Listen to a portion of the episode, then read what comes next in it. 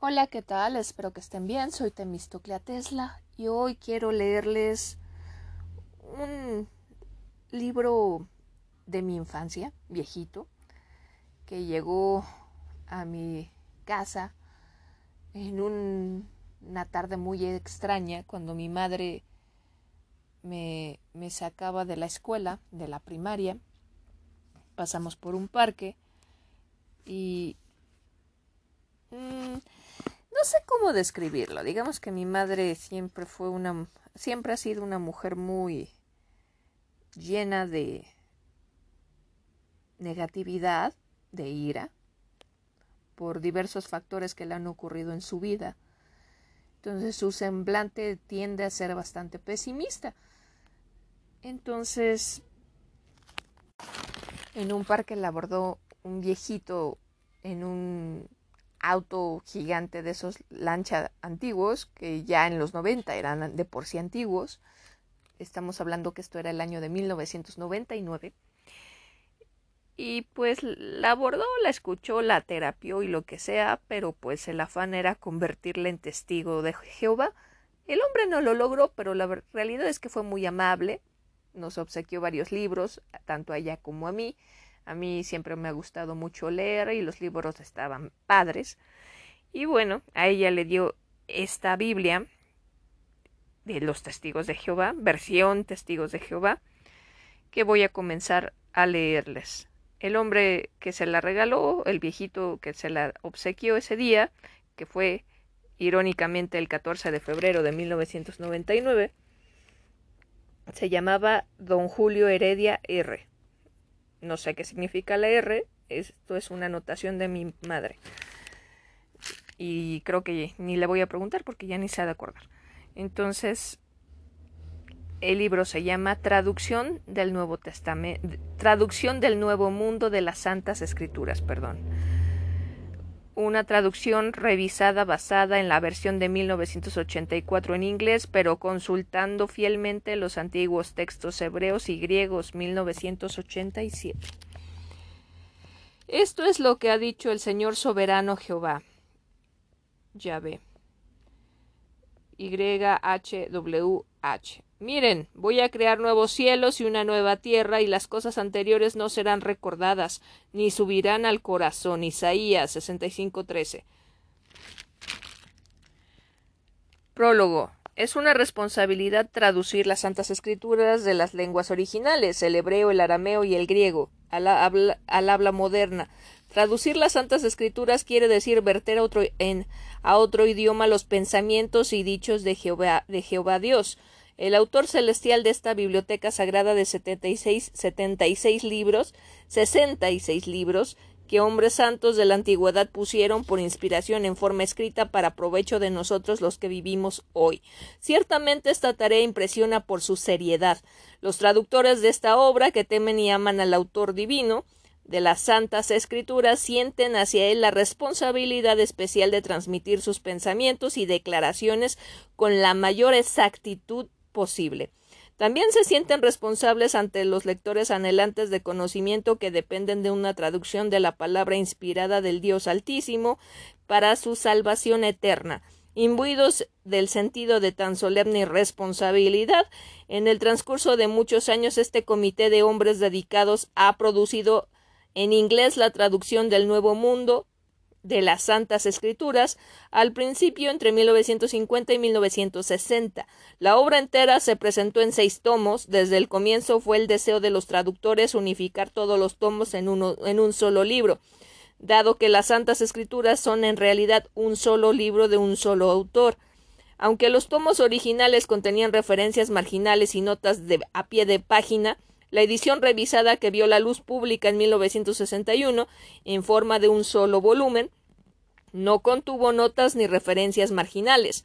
En 1970 se presentó una segunda revisión y en 1971 la tercera revisión con notas a pie de página. En 1969 el comité presentó una traducción interlineal de Kingdom Interliner Translation of the Greek Scriptures que bajo cada línea del texto griego revisado por Westcott y Hort reimpresión de 1948, interpola una traducción literal palabra por palabra al inglés.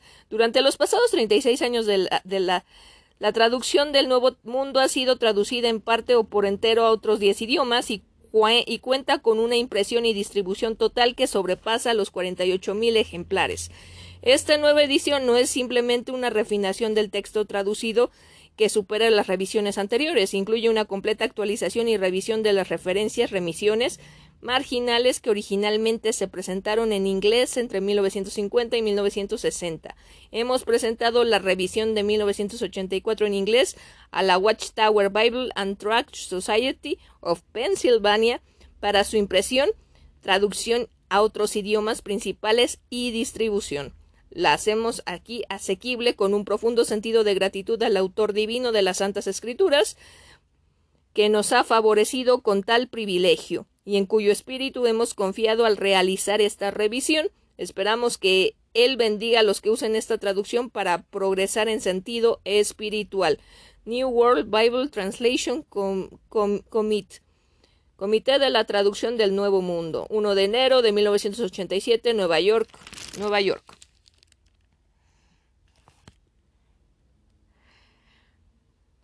Génesis. En el principio Dios creó los cielos y la tierra. Ahora bien resultaba que la tierra se hallaba sin forma, desierta y había oscuridad sobre la superficie de la profundidad acuosa. Y la fuerza activa de Dios se movía de un lado a otro sobre la superficie de las aguas y Dios voy a omitir la numeración. Ya ahorita pasé del 1 al 3, pero lo voy a omitir porque creo que quito tiempo. O bueno, no, la voy a ir diciendo conforme la note. y Dios procedió a decir, llegué, llegué a ver luz. Entonces llegó a ver luz. 4. Después de, de, eso Dios vio que la luz era buena y efectuó, y efectuó, efectuó Dios una división entre la luz y la oscuridad. 5. Y Dios empezó a llamar a la luz día, pero a la oscuridad llamó noche. Y llegó a ver tarde y llegó a ver mañana un día primero. 6. Y Dios pasó a decir, llegué a ver, un, llegué a ver una expansión en medio de las aguas y ocurra un, un dividir entre las aguas y las aguas. Entonces Dios procedió a hacer la expansión y a hacer una división entre las aguas que deberían estar debajo de la expansión y las aguas que deberían estar sobre la expansión, y llegó a ser así. 8. Y Dios empezó a llamar una expansión cielo, y llegó a ver tarde, y llegó a ver mañana un día segundo. 9. Y Dios pasó a decir que las aguas que están debajo de los cielos se reúnan en un mismo lugar y aparezca lo seco, y llegó a ser así. 10. Y Dios empezó a llamar a lo seco tierra, pero a la reunión de aguas llamó mares. Además vio Dios que era bueno. 11. Y pasó a decir, Hago, haga brotar la tierra hierba, vegetación que dé semilla, árboles frutales, que lleguen a frutos según sus géneros. Perdón, cuya semilla esté en él, sobre la tierra, y llegó a ser así. 12. Y la tierra empezó a producir hierba, vegetación que dé semillas según su, género, y árboles que lleven fruto cuya semilla está en él según su género. Entonces Dios vio que era bueno. 13. Y llegó a ver tarde y llegó a ver mañana un día tercero. 14. Y Dios pasó a decir, llegué llegué a ver lumbreras en la expansión de los cielos para hacer una división entre el día y la noche, y tiene que servir de señales y para estaciones y para días y años. 15. Y tiene que ser de lumbreras en la expansión de los cielos para brillar sobre la tierra, y llegó a ser así. 16. Y Dios procedió a hacer las cosas grandes lumbreras, y Dios procedió a hacer las dos grandes lumbreras, la lumbrera mayor para dominar el día y la lumbrera menor para dominar la noche y también las estrellas. 17. Así las puso Dios en la expansión de los cielos para brillar sobre la tierra. 18. Y para dominar y para dominar de día y de noche para hacer una división entre la luz y la oscuridad. Entonces vio Dios que era bueno. 19. Y llegó a ver tarde y llegó a ver mañana un día cuarto. 20. Y Dios pasó a decir enjambre de las aguas un enjambre de almas vivientes, y vuelen criaturas voladoras por encima de la tierra sobre la faz de la expansión de los cielos. 21. Y Dios procedió a crear los grandes monstruos marinos y toda alma viviente que se mueve, los cuales las aguas enjambraron según sus géneros, y toda criatura voladora alada según sus géneros. Y llegó a, ver Dios que era bueno. 22. Con eso los bendijo Dios y dijo Sean fructíferos y háganse muchos y llenen las aguas de las cuencas de los mares. Y, y háganse muchas las criaturas voladoras en la tierra.